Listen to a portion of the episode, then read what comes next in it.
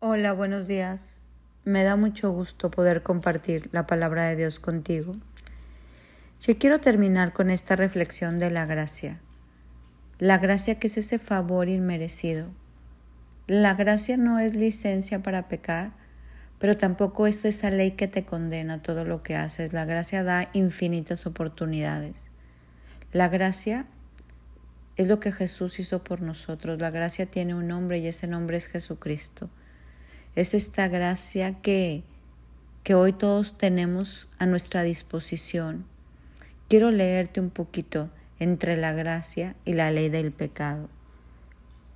La gracia es del Nuevo Testamento, donde resucitó Cristo. La ley del pecado era aquella donde tú pecabas y morías. Si nosotros estuviéramos en esa ley, hay muerte. Y si tú ves este mundo alrededor de ti, vive bajo esa ley, esa ley que trae muerte. ¿Por qué? Porque muchas personas no han hecho a Jesús su Señor y Salvador. Lo conocen, pero no lo han hecho su Señor. Porque cuando tú haces de Jesús tu Señor, hay esta gracia. La ley requiere del hombre, pero la gracia viene de Jesús. La ley condena al pecador, pero la gracia, este favor inmerecido, justifica al pecador y lo hace justo a través de Jesús. La ley trae muerte, pero esta gracia, favor inmerecido, trae vida y vida en abundancia.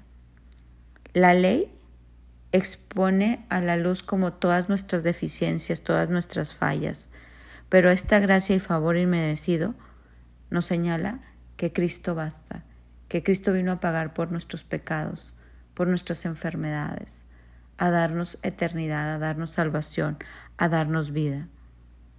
Bajo la gracia, el favor inmerecido de Dios jamás nos dejará, nunca nos desamparará, ni siquiera cuando fallemos. Él es un Dios de terceras, cuartas, quintas oportunidades.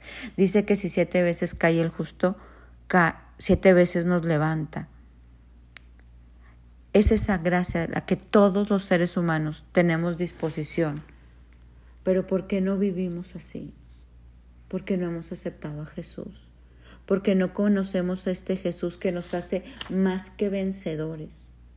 Más que vencedores estamos a través de Cristo. Por eso lo importante de tener esta relación con Cristo a través de la palabra.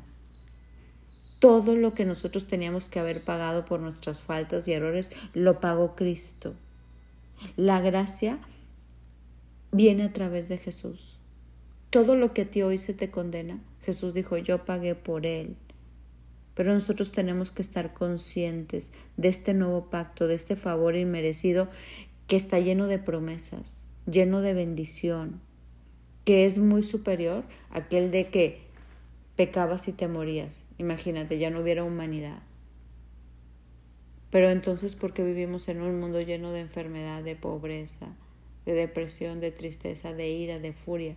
Porque no hemos hecho de esta gracia, de esta relación con Jesús, nuestra prioridad de vida. En el momento que nosotros entramos con un sí a Jesús, en el momento en que nosotros abrazamos a Cristo, hay esa gracia para caminar en este estilo de vida de Jesús. Por eso cada ser humano decide si vive bajo la ley o bajo la gracia. La gracia es infinitas oportunidades. La gracia es ese favor de Jesús, es ese amor que uno tiene y dice, voy contigo a tu manera, en tus formas, como tú me digas, porque yo anhelo vivir en tu gracia.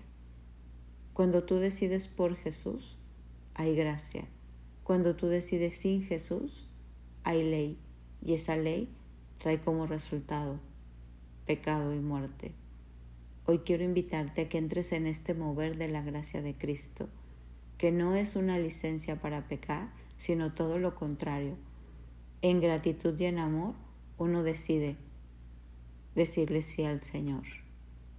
Que la gracia hoy sea derramada sobre ti y sobre mí para andar en este nuevo pacto de bendición, de abundancia, de nuevas oportunidades, de dicha de gozo. Ese es el anhelo de Jesús, por eso pagó por ti en esa cruz, para darte una vida y vida abundante. Mi nombre es Sofi Loreto y te deseo un muy bendecido día.